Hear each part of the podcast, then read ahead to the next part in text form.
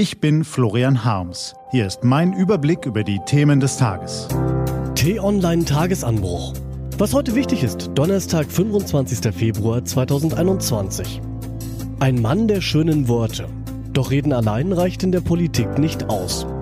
Heute geschrieben von Johannes Bebermeier, gelesen von Till Schäbitz.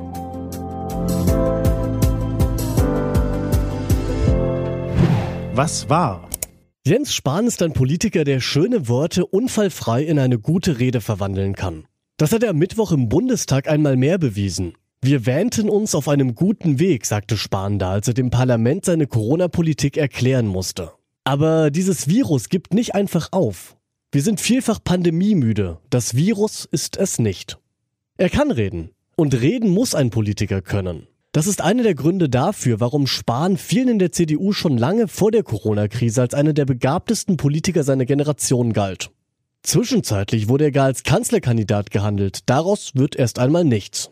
Und auch sonst sind es schwierige Wochen für den Bundesgesundheitsminister. Das liegt an der Pandemie, aber es liegt auch daran, dass Reden allein in der Politik nicht ausreicht. Spahns Worte sind nämlich manchmal schöner als seine Taten. In einer Pandemie Bundesgesundheitsminister zu sein, ist ein heikles Unterfangen. Einerseits ist Jens Spahn so bekannt wie nie und Bekanntheit ist für einen Politiker entscheidend, damit er seine Arbeit machen kann. Denn um die zu machen, müssen die Menschen ihn wählen. Andererseits ist Spahn aber auch für viele der kleinen und großen Fehler in der Corona-Politik verantwortlich. Und das ist nicht nur angenehm. Denn gute Nachrichten sind gerade in der Corona-Krise rar. Deshalb muss sich ein Politiker überlegen, wie er es schafft, nicht dauernd nur schlechte Nachrichten zu verkünden. Spahn erliegt dabei nicht der Versuchung, die Pandemie zu beschönigen, wie andere das tun. Er ist vorsichtig, wenn es um Öffnungsschritte geht, weil Covid-19 eben eine gefährliche Krankheit ist. Für einen Gesundheitsminister ist das genau richtig und viel wert in der Pandemie.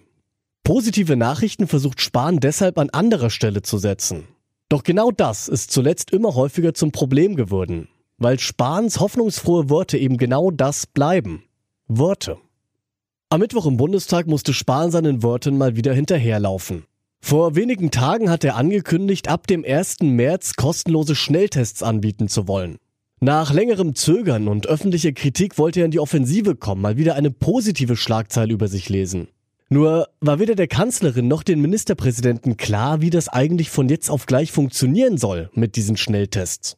Spahn hatte etwas versprochen, ohne vorher mit allen Beteiligten zu sprechen und die Organisation zu klären.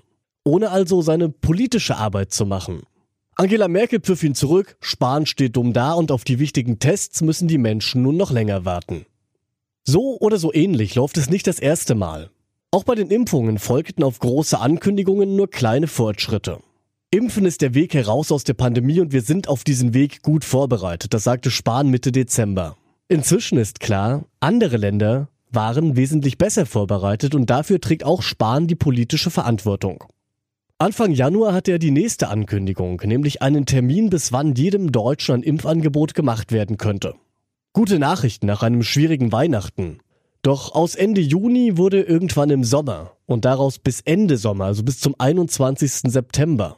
Ob sich bis dahin dann wirklich jeder impfen lassen kann, der das will, kann sein, muss aber nicht. Spahn hat es auch jetzt noch mit in der Hand. Doch dafür braucht es eben mehr als Ankündigungen. Was steht an? Die T-Online-Redaktion blickt für Sie heute unter anderem auf diese Themen. Um Corona geht es heute auch in Brüssel. Besser gesagt im digitalen Brüssel. Die Staats- und Regierungschefs treffen sich per Videokonferenz zum EU-Gipfel. Angela Merkel, der französische Präsident Emmanuel Macron und ihre Kolleginnen und Kollegen wollen darüber diskutieren, was die EU bisher gelernt hat aus der Pandemie. Und, besonders wichtig, was künftig besser laufen muss. Im Mittelpunkt soll neben dem Streit um Grenzkontrollen die Zulassung, Herstellung und Verteilung von Impfstoffen stehen und damit genau das richtige Thema.